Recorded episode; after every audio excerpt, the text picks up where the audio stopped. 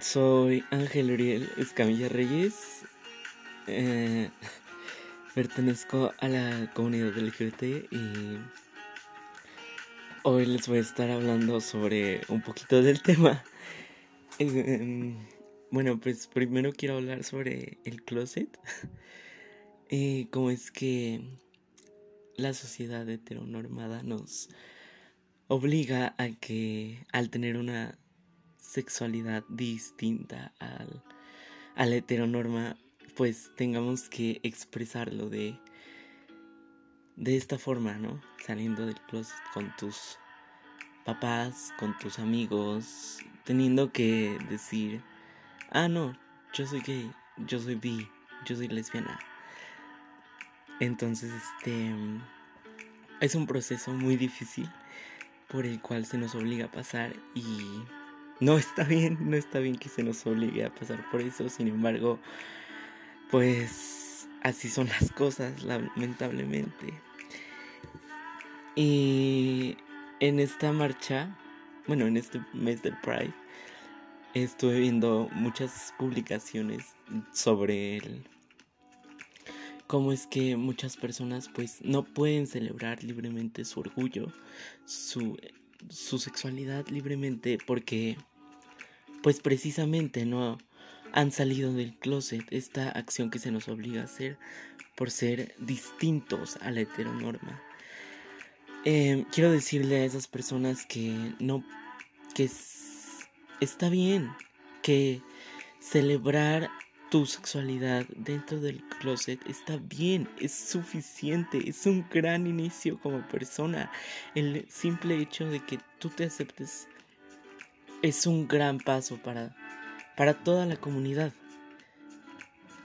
Si por X o Y razón no puedes decírselo a más personas, está bien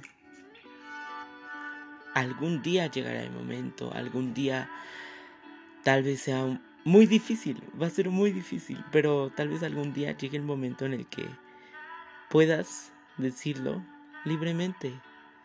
Soy esto. ¿Ok?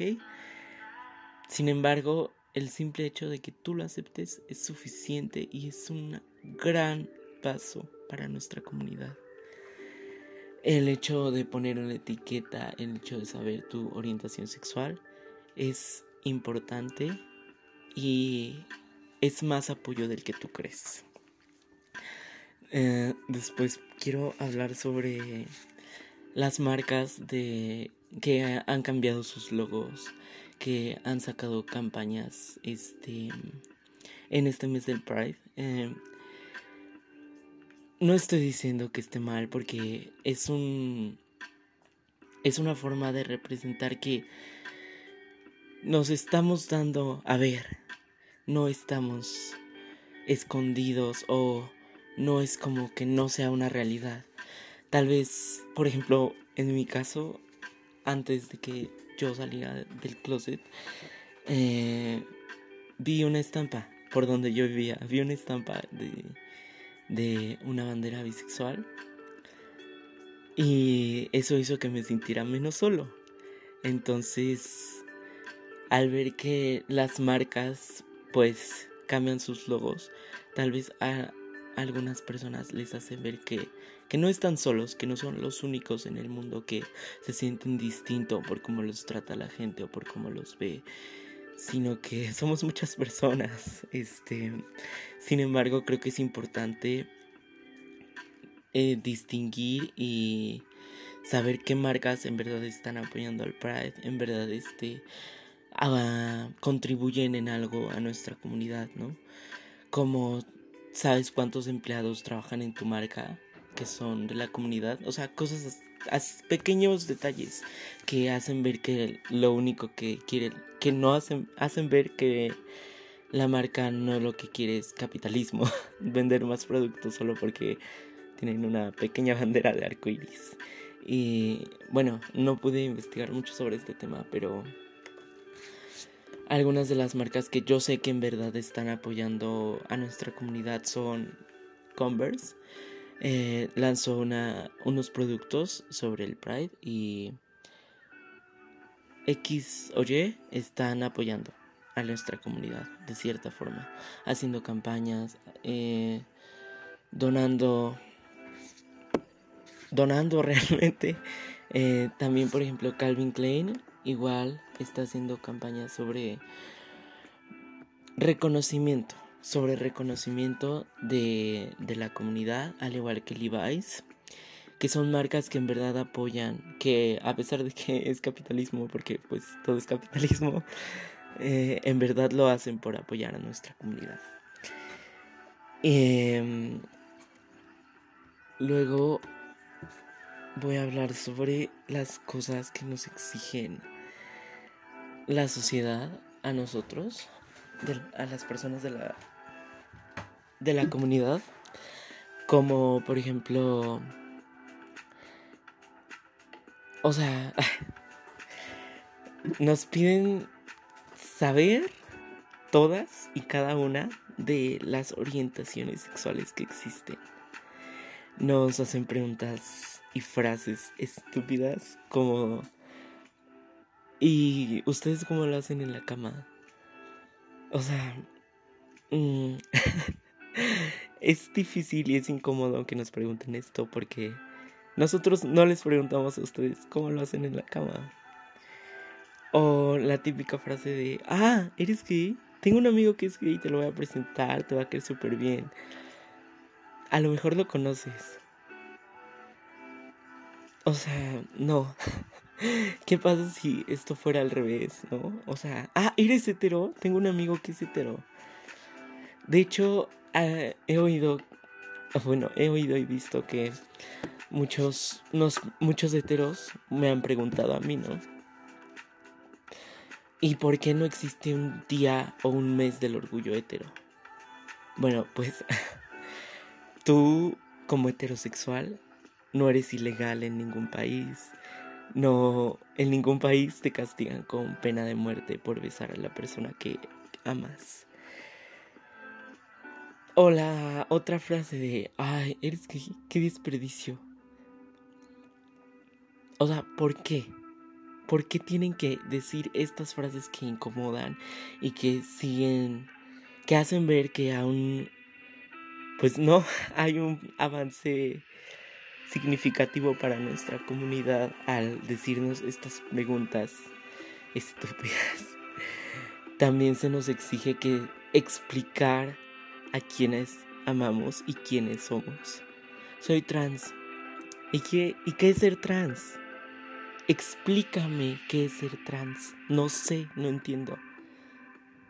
No es mi obligación hacer entenderte lo que soy. No es mi obligación darte explicaciones sobre las personas que amo.